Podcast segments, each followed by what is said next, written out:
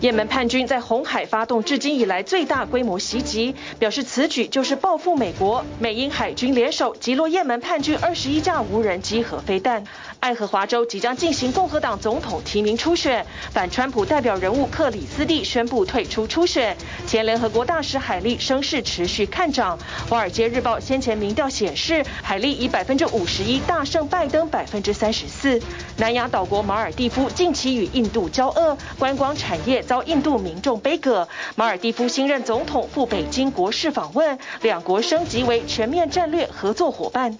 美国证管会核准比特币 ETF 上市，是加密货币圈一大里程碑。而二零二四将是降息年，房贷、车贷利率预期会率先调降。哈尔滨冰雪大世界开园后，跃升最新网红城市，旅游热带动消费，各地城市相蹭互赠新话题，东北花布也成为新流行。观众朋友晚上欢迎起来 Focus 全球新闻头条，我们要关注的是一直外扩的以巴战事，它向红海外扩。伊朗支持的也门武装组织青年运动一月九号在红海发动空袭，攻击了至少五十艘商船。由红海航运攸关欧美的供应链，所以英美的联军舰队出手击落多架无人机和巡弋飞弹，而以军持续轰炸核心战场加萨。这星期有数百平民炸死。CNN 记者跟着以军进入加萨南部一个地道，深层地下七层。那么深达地下七层，地道里面从抽水马桶、必要管线、墙上，甚至有瓷砖和粉刷，看起来设备完整。以色列军队认为这里曾经囚禁过以色列的人质。U.S. Central Command said 18 drones, two anti-ship cruise missiles, and one anti-ship ballistic missile were shot down by the two navies in the incident. No injuries nor damage were reported, it said. 以巴战事往黎巴嫩与红海两方向蔓延。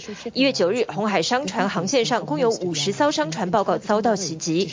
这是十一月十九日以来，也门胡塞叛军武装组织青年运动对红海商船发动的最大规模攻击。红海航运保守估计占全球航运量百分之十五。联合国安理会迅速做出要求停火的决议，十一票赞成，零票反对，弃权四票包含中国与俄罗斯。令我们担忧。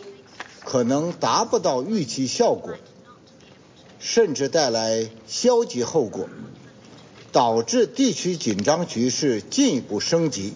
英军这次行动算是亏本，海毒蛇飞弹每枚造价超过一百万英镑，相当新台币三千九百六十万元。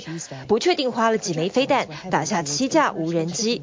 Well, we do know that Iran is behind so much of, I'm afraid, the bad things that are happening in that region. 若无人机是伊朗制，见证者一三六型，七架总价顶多三十五万欧元，约一千一百九十二万台币。但红海航线攸关欧美供应链，一月份运费已涨了至少百分之三十。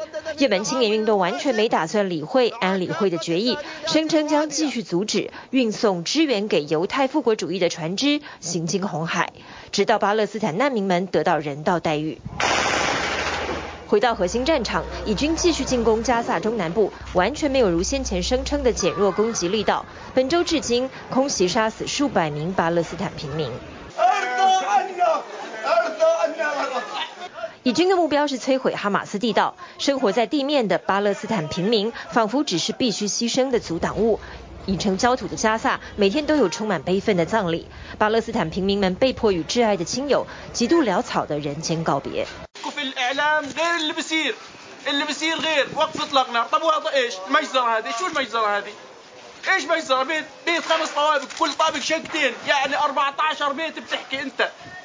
14 بيت مليانين أطفال ومليانين نساء ومليانين رجال ومليانين رضع كمان.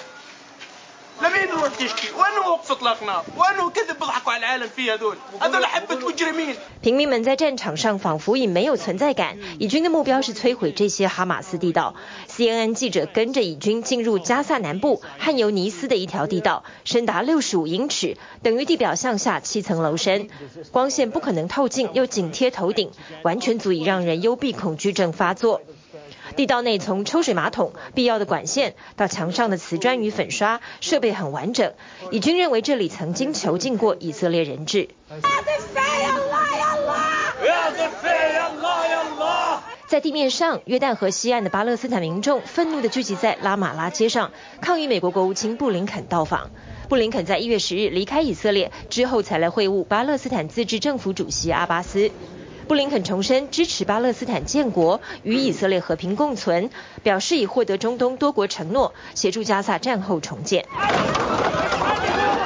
约旦河西岸的巴勒斯坦人相当愤怒，因为加萨还在天天挨炸，两百三十万人面临生命危险。现在谈重建实在太早。阿拉伯世界也自有主张。The ceasefire is the key element that we have to work for. The other issue is to allow humanitarian aid in and access to it. 美国口中的以巴两国论，外交语汇上就是关系正常化。但联合国的阿拉伯国家联盟声明表示，应该先让巴勒斯坦与世界关系正常化，从观察员升级为成员国。阿拉伯国家驻联合国代表们要求联合国安理会下周开会讨论加萨问题。The obstacle is in the Security Council. The implementations of the three objectives, ceasefire, humanitarian assistance up to scale, and against the mass Force transfer. 阿巴斯并飞往约旦会晤约旦国王与埃及领导人，得到这两国的支持，同声谴责以色列正在驱赶巴勒斯坦人离开加萨。但以色列对于美国的调停似乎也是听听而已，因为纳坦雅胡新内阁上任以来的实际行动。可从来没有配合美国的以巴两国论计划。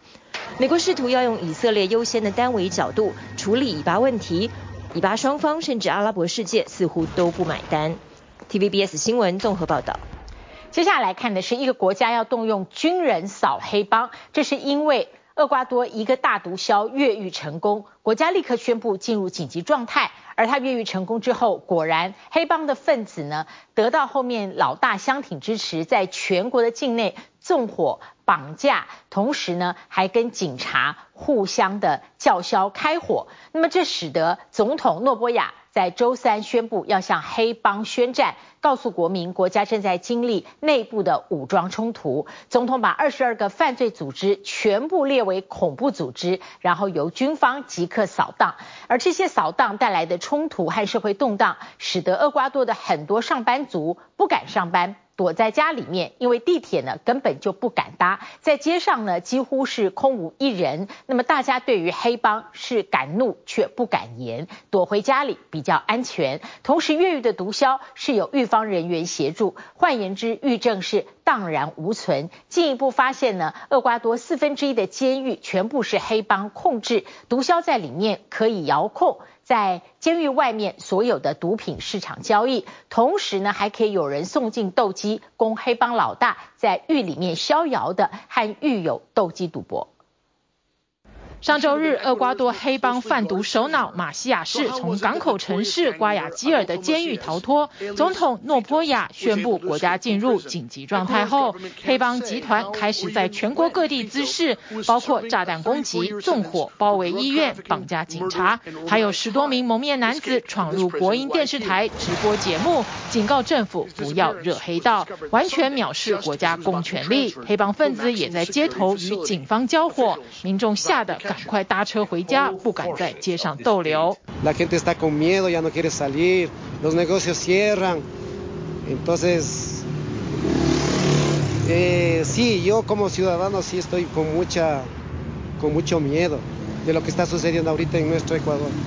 厄瓜多首都基多的街头如今一片死寂。通勤族不敢上班，地铁载客量只有平常的两成，街上的商店大门紧闭，只有小摊贩冒险营业，客人也稀稀落落。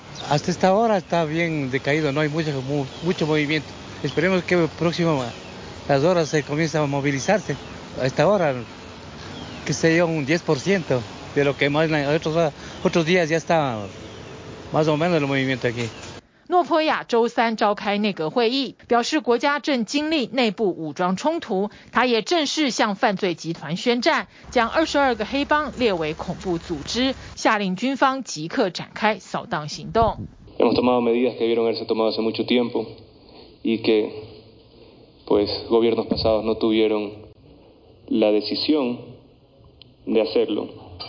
Estamos viviendo en un estado prácticamente de guerra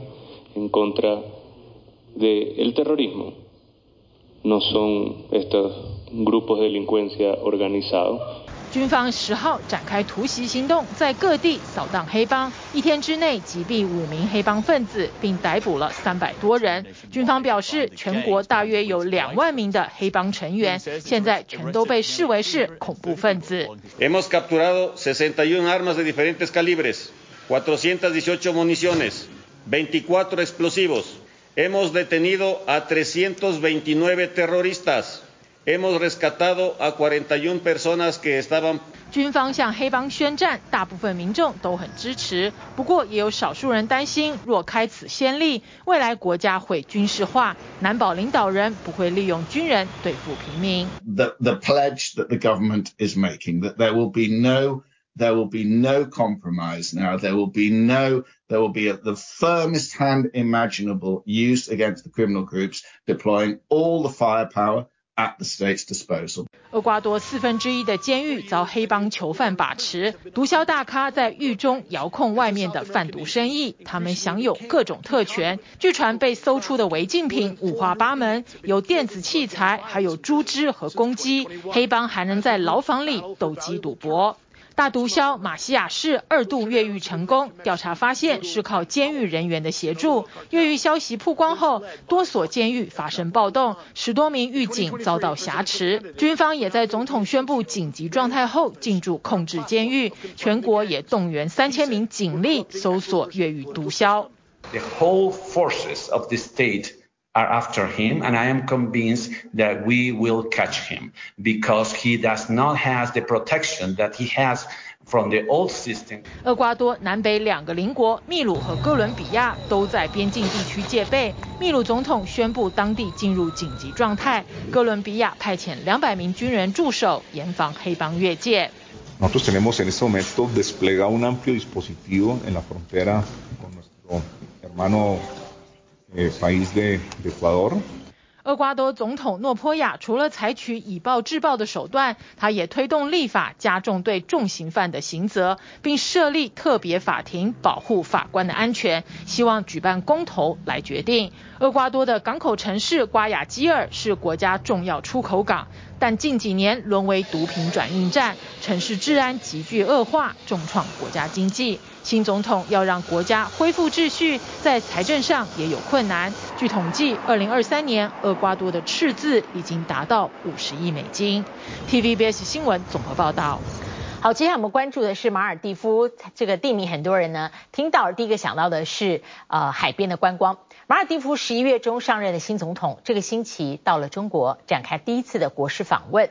中国和马尔地夫提升到全面战略合伙伴的合作关系，而马尔地夫跟印度由于关系快速恶化，主要是因为印度总理莫迪上传了马尔地夫的美景照帮忙宣传，却有三个马尔地夫的官员在网络留言指莫迪是小丑，引发了。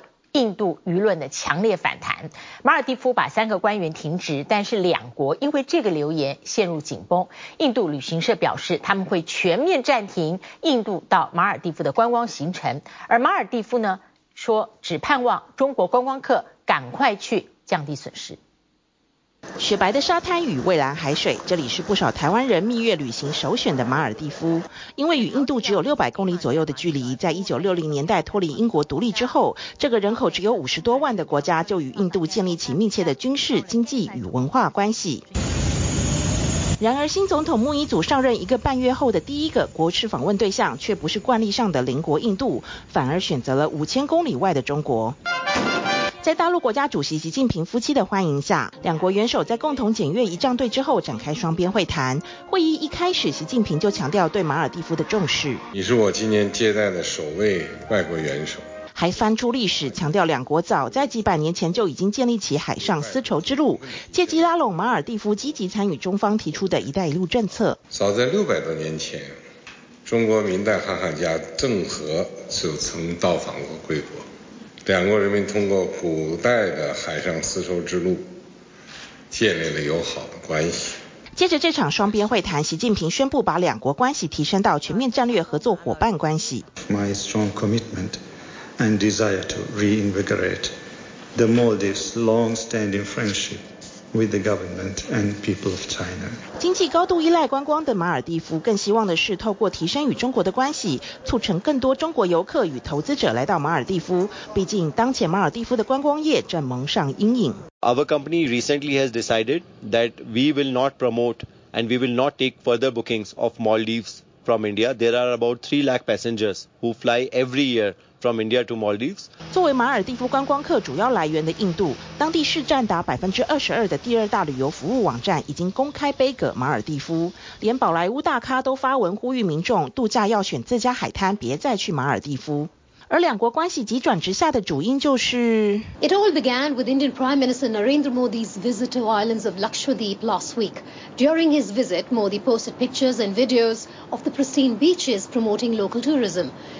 Responding to Modi's post, three officials from the government of Maldives mocked Modi.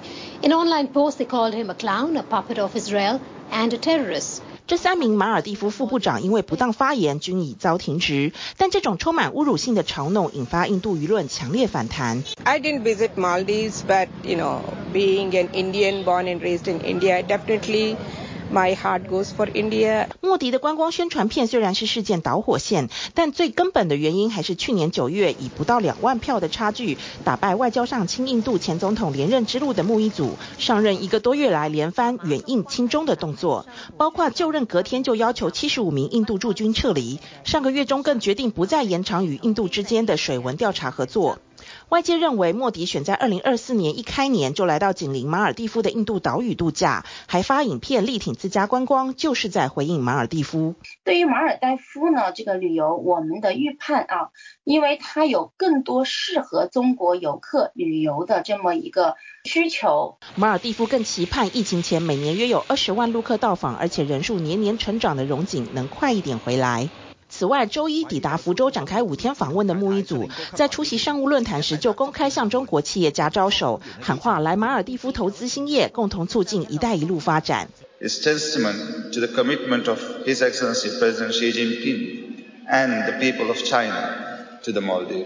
马尔蒂夫处在印度洋繁忙航运线上，过去长期在印度影响范围内。近年来，因为中国军事迅速扩张，需要更多港口来部署和维持在印度洋的海军力量，因此马尔蒂夫就成为中方强力争取的对象，也是一带一路的重点投资目标。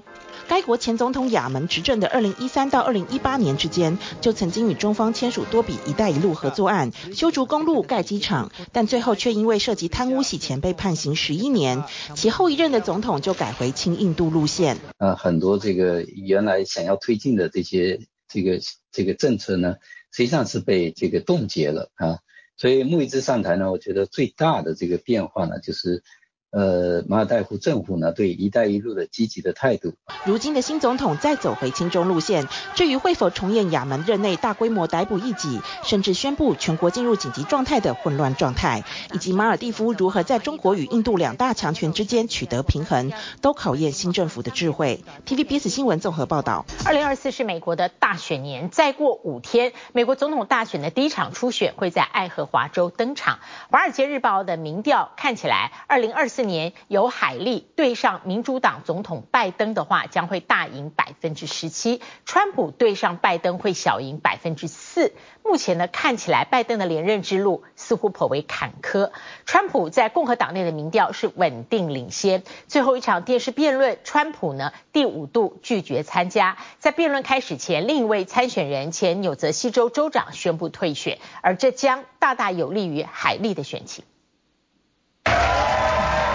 二零二四美国总统大选初选最后倒数五天，共和党在爱荷华州举行第五场电视辩论。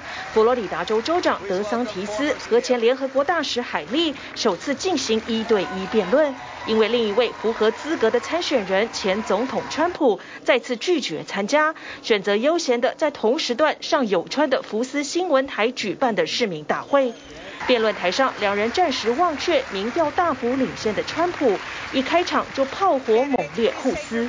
Donald Trump's running to pursue his issues. Nikki Haley's running to pursue her donors' issues. I'm running to pursue your issues. We don't need another mealy mouth politician who just tells you what she thinks you want to hear just to try to get your vote, then to get in office and to do her donors' bidding. 海莉尖锐质疑德桑提斯连自己的竞选阵营都管不好，要如何管理国家？Leadership is about getting things done. Stop making excuses. Make it happen. If leadership's about getting things done, how did you blow through $150 million in your campaign and you were down in the polls? So here, you here's, are I think not a manager. No, instructive. now I'm going to say. I think it's very instructive no, about what Nick, how Nikki this, Haley sees the world. I think I have the floor. 德桑提斯不断打断对方发言，让海莉直言他打到德桑提斯的痛点。为了不让海莉像前几场辩论一样占上风，这回德桑提斯显然更具攻击性，也试图把海莉前联合国大使的外交政策打成他的弱点，直指他对乌克兰的援助没有上限。比起美国南部边境问题，他更关心乌克兰的边境。This is about preventing war. This is about keeping our military men and women from having to fight a war. And you only do that when you focus on national security, not telling lies to the American people that they have to choose. That is wrong. That's never been the case. So this is the UN way of thinking that we're somehow globalists and we have unlimited resources to do. You know? I think here's the problem. You can take the ambassador out of the United Nations, but you can't take the United Nations out of the ambassador. 而就在两人登台辩论前，另一位共和党总统提名参选人前纽泽西州州长克里斯蒂突然在新罕布夏州造势场合宣布退选。 It's clear to me tonight that there isn't a path for me to win the nomination, which is why I'm suspending my campaign tonight. For President of the United States. 四年前帮川普准备辩论的克里斯蒂，在川普谎称自己赢得2020总统大选后，成了反川大将。但在共和党被川普把持下，自去年六月宣布参选，克里斯蒂的支持率始终没有起色。退选前，他也不忘打川。Imagine just for a moment, if 9/11 had happened with Donald Trump behind the desk, the first thing he would have done. Was run to the bunker to protect himself. He would have put himself first before this country. 克里斯蒂在共和党初选第二战新罕布下州，民调百分之十二，位居第三。目前海利在那里只差川普七个百分点。克里斯蒂退选对海利恐是大加分，因为根据调查，克里斯蒂支持者心目中的第二名百分之六十五选海利。不过克里斯蒂在下节目未关麦克风的情况下被录到，他其实不看好海利。She's going to get smoked, and you and I both know it. She's not up to this. 但《华尔街日报》去年十一月底、十二月初的民调却显示，二零二四如果是海利对上现任总统拜登，海利以百分之五十一的支持度大赢十七个百分点；川普对上拜登，反仅小幅领先百分之四。所以川普知道，他必须在初选第一站就大赢，他必须先声夺人。而爱荷华州基督教保守福音派选民就是他胜选的关键。If President Trump was right here, I would let him know that sometimes your comments they irritate all of us at one time or another. But in the end, it's not the way he does that. It's really what he says and or in how he carries that out. He is a person of policy. 二零一六年参加爱荷华州党团会议的共和党人近三分之二都是福音派。当时驻德州参议员克鲁兹赢过川普。这回为了顾票，川普阵营在爱荷华每场造势活动开场一定先祷告。这位牧师当年并没有投给川普，但这回他支持川普，因为川普任内任命保守派大法官以及他小政府的主张。周三，川普也暗示他心中。已有副手人选，阵营更讽刺，今天这场辩论其实是副总统辩论。体育新闻综合报道。欢迎回来，继续 Focus。有部电影叫《一个人的逃亡》，它是真人真事的改编。二零一四年，有一个九十岁的英国老兵，为了参加诺曼底登陆七十年的纪念仪式，从养老养老院出逃了四十八个小时。而这个片子呢，无疑的是向整个二战时代致敬。这次是由英国老牌男星米高肯恩演出，这是他息影前最后一部作品了。而奥斯卡影后葛兰黛·杰克森则演他的妻子，他也是拍完这个片子之后，在去年六月去世。他的电影角色谢幕，人生谢幕，享受八十七岁。一大清早出门散步，高龄九十岁的伯尼乔丹悠悠回到居住的养老院。there you are. Where did you think I'd be? I hadn't seen you for days. What? I thought you were dead. 和老朋友们开启另类玩笑，伯尼每天的既定行程就是迎接心爱的妻子起床，互道早安。Hold your horses. What's wrong? Nothing. Only I haven't got my face on. I've seen it without. 1973. It's not happening again. 就算进入耄耋之年，夫妻俩感情依旧甜蜜。但这天，养老院员工告诉伯尼一个坏消息。I rang them straight away. I'm really sorry, Bernie. We left it too late. 原来伯尼曾是英国皇家海军，在诺曼底登陆七十周年时，想报名在法国的官方纪念活动，无奈错过了时间。伯尼难过到夜不成眠，不敢告诉妻子，但根本逃不过枕边人的眼睛。Just go. To France? Why not? Well, you can't. They make it up in a, one big trip. That's the way they set it all up. You can't do it on your own. But you would. 在妻子的鼓励下，伯尼隔天清晨悄悄溜出了养老院，搭上计程车来到码头。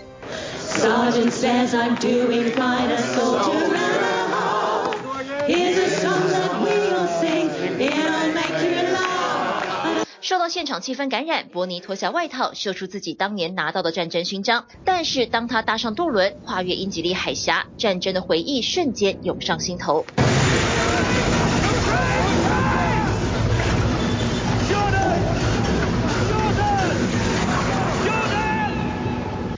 养院员工直到傍晚才确认伯尼失踪，决定报警处理。这时妻子才说出实情，原来伯尼展开四十八小时的逃亡之旅，众人这才松了一口气。Oh, Sarge wants me to tweet a stand down. What should I put? Well, that. He's a war hero. He wanted to do the right thing. I knew he couldn't, so he did a runner instead from his old folks home. Hashtag the great escaper. 电影《一个人的逃亡》改编自二零一四年老兵伯尼乔丹的故事，也是英国老牌男星米高肯恩告别影坛最后一部作品。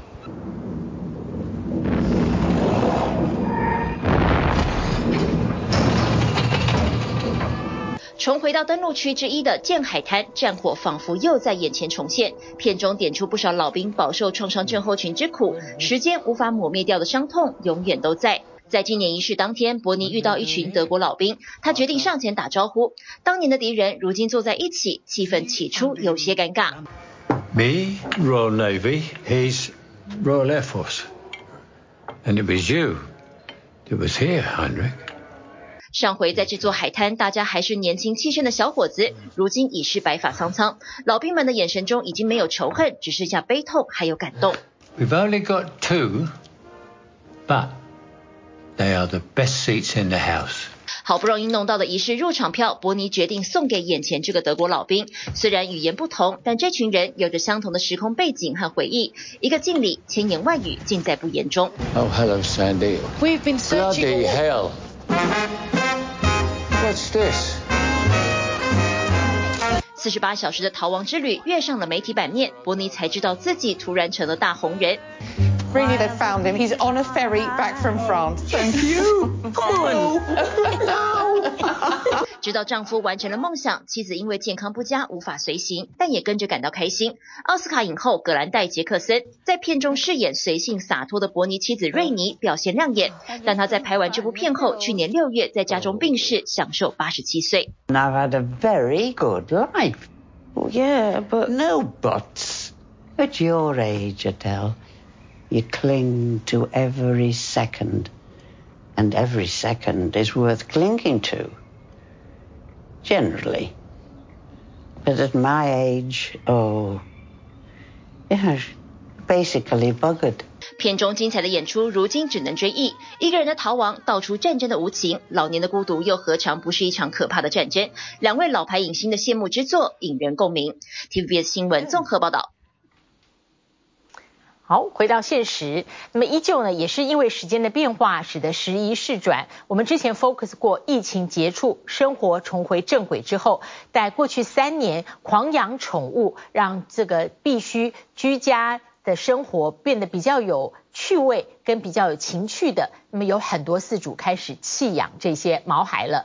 那么出现了繁殖种犬都被弃养的现象。日本的法规是非常严格的，包括这些宠物业和繁殖种犬场，他们的法条规定，犬舍人员跟犬只的配比是一比十五，也就是说，，P。一个繁殖员只能配十五条种犬，那么另外呢，就是一个种犬呢，它最多只能繁殖六次，所以很多繁殖犬会提早结束任务，这些退休的犬快速增加，犬舍没有能力饲养，而且呢，它们因为原来就是种犬，从来没经过任何训练，也非常不适合家庭饲养，成为日本现在面临的一大问题。一只只小奶狗被高高举起，随着展示上方荧幕的数字不断跳动，底下的买家透过遥控器互相较劲。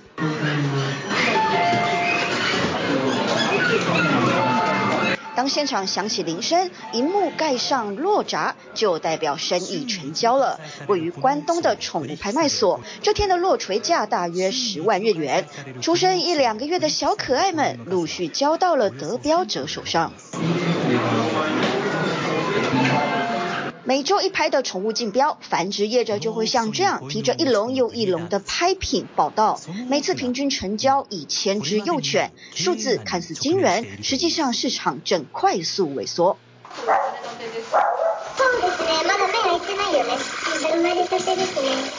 经营犬舍超过二十年的业者感叹，宠物界这两三年有如洗三温暖。新冠疫情间，人们因防疫减少外出，为了解闷，养毛孩成为热门选择。宠物饲养潮迅速窜升，繁殖场欣欣向荣。然而潮流来得快，去得也快。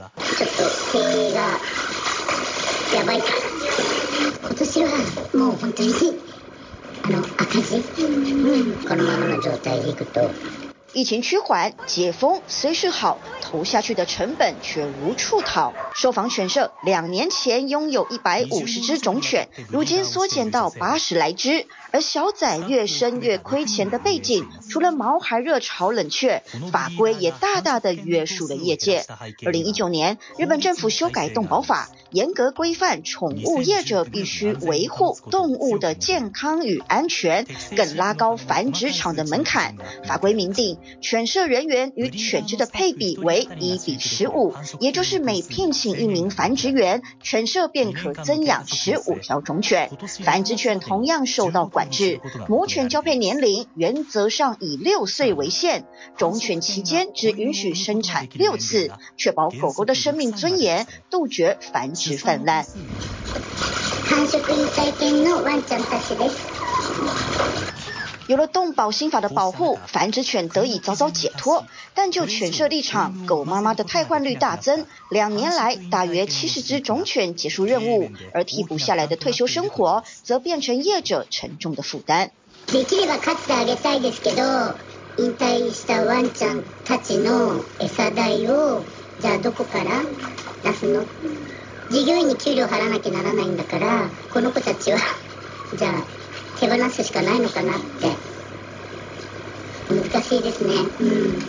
业者无奈，不是不想养，而是养不起。这些被犬舍淘汰的狗狗，下一站就是收容所。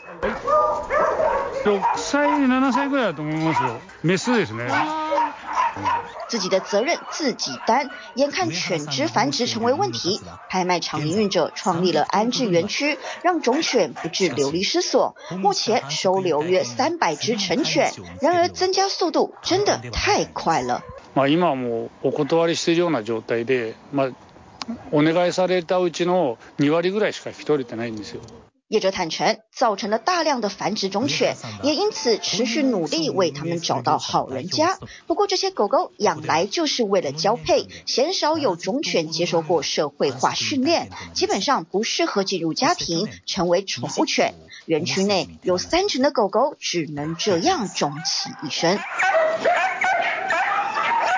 根据官方统计，全日本约有一万三千间犬猫舍。虽然法律规定业者需负起终身照顾责任，但对于他们退休后则欠缺规划。因此，参与动保修法的兽医强调，广设中途之家有其必要性，也呼吁繁殖场应给予动物适当训练，以顺利衔接未来成为陪伴犬的养老生活。体育新闻综合报道。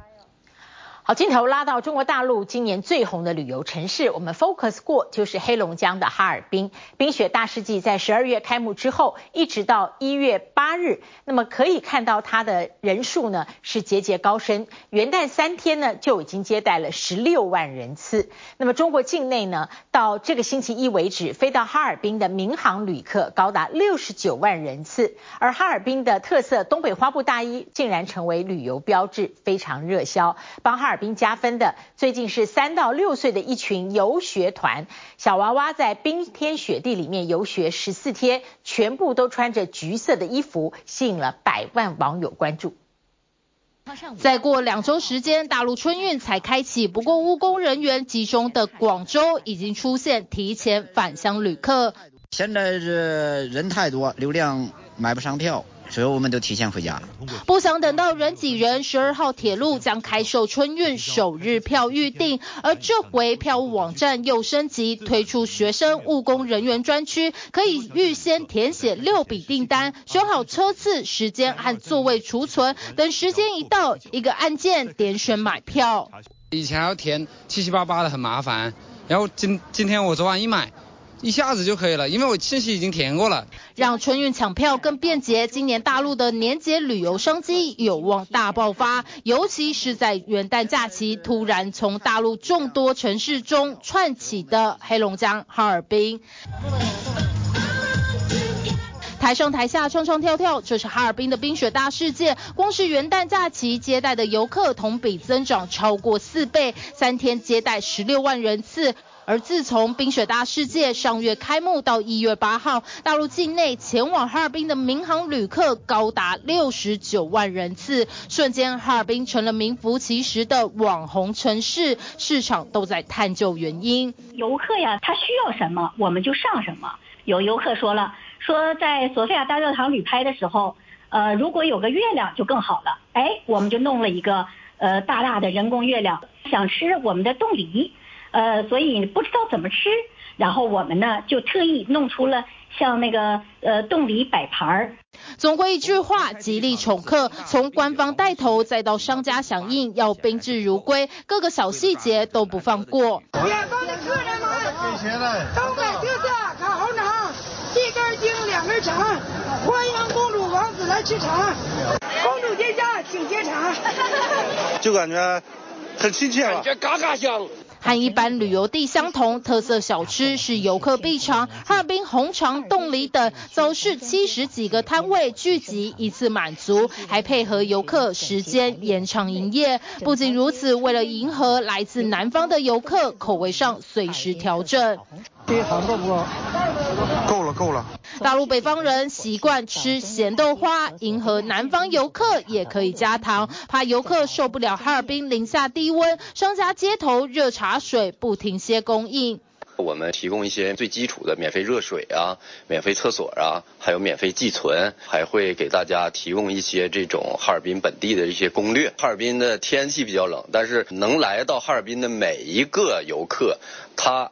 到这感觉心里是暖的。本来已经很红的哈尔滨旅游，最近又因为十一位三到六岁从广西南宁到当地游学的幼稚园学童，在炒热一波话题。一路走来，好玩的东西真是太多了，而是所有玩过的都觉得很好玩。就是我们到了冰雪大世界啊，然后我们又去到了中央大街啊。小小年纪到冰天雪地游学十四天，他们可爱玩耍的身影被放到网络上，百万网友关注。由于他们身着统一橘色衣服，被封为小砂糖橘。为了感谢照顾，也是趁哈尔滨旅游热，广西送了两百吨砂糖橘作为礼物。事后哈尔滨再回赠十万盒蔓越莓。结果这几天意外促成两种水果的抢购热。这两天电商平台上新鲜蔓越莓的搜索量同比上涨了百分之九百五十八，成交翻倍。更有一些直播间的店家感叹啊，我平时直播啊都没有人理，现在呢一下子买走了我准备卖一年的货。互赠宣传奏效，广西地方特产猪肉干、柚子都仿效送往哈尔滨。哈尔滨旅游热捧红的还有这个特色花布大衣。今年这个也挺流行，流流行咱们这个东北风的这个东西，就主要代表咱东北特色。市场认为哈尔滨这波旅游热将持续到春节假期。不过，就像去年因为烧烤爆红的山东淄博旅游，想延续热度、推陈出新和维持品质是关键，否则商机昙花一现，换下个城市接棒。TVBS 新闻综合报道。好，一起到华尔街去看虚拟货币的里程碑，在今年出现。星期三，美国证券交易委员会宣布批准十一档比特币的现货 ETF 上市，最快星期四就交易了。分析师预估会带来将近一千亿美金资金，并且把比特币推上最高十万美元的价位。庆祝行情开始了，不止比特币，以太币出现了将近一成的升幅。除了虚拟货币之外，今年呢，普遍的大家都看好就是降息年。美国经济第一波重头戏是周四要公布的消费者物价指数，而美股的超级财报周也在周五开跑，为市场和一般大众勾勒今年的理财新方向。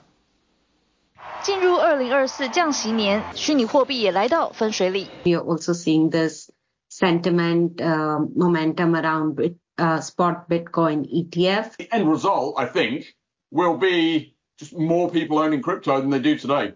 周三，美国证券交易委员会正式核准现货比特币 ETF 上市。未来就像买卖股票或基金一样容易，渴望吸引到一票始终对这数位资产持观望态度的人。So I think it's a, another key step forward in the development of what is still by far the youngest. smallest and most retail investor dominated of all the asset classes. 大部分的 ETF 商品最快周四起开放交易。渣打集团分析师预估，光是今年一年就能带来五百亿到一千亿美元资金，并将比特币推上最高十万美元价位。We have accounting changes which are going to make it easier for companies to own crypto. We've got bank regulatory changes that are going to make it easier for banks to own crypto. 过去十年来，美国证交会一直抗拒让比特币 ETF 上市，就怕这数位资产太容易被操控。只不过在核准消息公布的前一天，美国证交会的 X 账号发布一篇未经核准的推文，宣布已经批准现货比特币 ETF，但过没多久推文就被删除。社群平台 X 当天证实，美国证交会的账号被骇客入侵。一波庆祝行情已经降临，不止比特币飙破四万七千美元大关。以太币出现近百分之十的升幅，Coinbase 等多间加密货币交易所股价也都上涨超过百分之四。I mean, next up, we would have the Ethereum spot ETF decision, and then we move on to the April Bitcoin halving. Even low profitable companies, even crypto, rallying a lot on the back of this uh, positive tailwind from interest rates. 不过，经济学家建议，在尝试新的投资或进行大笔支出前，先睁大眼睛看看未来一年整体经济走向。最新一份全美去年十二月非农就业大增二十一万六千人，超出预期。We have seen very strong GDP growth too, right? Productivity is above five percent. 景气加，通膨降温，但生活成本依旧在高位。大企业的裁员行动也还没喊停。电商龙头亚马逊周三宣布，将对旗下串流部门 Prime Video 和米高梅工作室进行人力删减，影响数百名员工。Last year, the tech giant cut more than 27,000 jobs as part of a wave of U.S. tech layoffs. 加上亚马逊在2022年进行好几笔巨额投资，包括用85亿美元收购米高梅工作室，还有制作影集版的《魔戒》，第一季就花了4亿6千多万美元。竞争对手 Netflix 开源节流策略持续奏效，他们的低价版广告方案每月活跃用户人数已经突破2300万人次。Well, the Fed won't start talking about when they're going to cut rates. Market expectations are now forming that we'll see an interest rate cut in the middle of 2024. 好消息是，市场预估无论是买房还是买车，贷款利率会在联准会做出任何决策前先行回落。Interest rates on mortgages and automobiles will begin coming down well in advance of that, and they already are. 抵押贷款银行家协会周三公布， 美国人在今年第一个星期申请房屋贷款的件数大增近百分之十。周三美股三大指数全面收高，但涨幅受限，全因市场在等待即将公布的一份重要数据。科技类股表现亮眼，脸书母公司 Meta 大涨超过百分之三点五，创下近两年半来新高。晶片大厂辉达则因为台积电缴出优于预期的第四季营收，股价上涨超过百分之二。Uh, not surprising. Uh, obviously, iconic brands that uh, are expected to, to deliver pretty good earnings. Uh, which we're about to embark on here for fourth quarter. 在美股的提振下，日本日经指数大涨近百分之二，中场冲破三万五千点大关。创一九九零年二月以来新高。TVBS 新闻综合报道。谢谢您今天跟我们一起 focus 全球新闻，祝您平安。我们下次同一时间再会。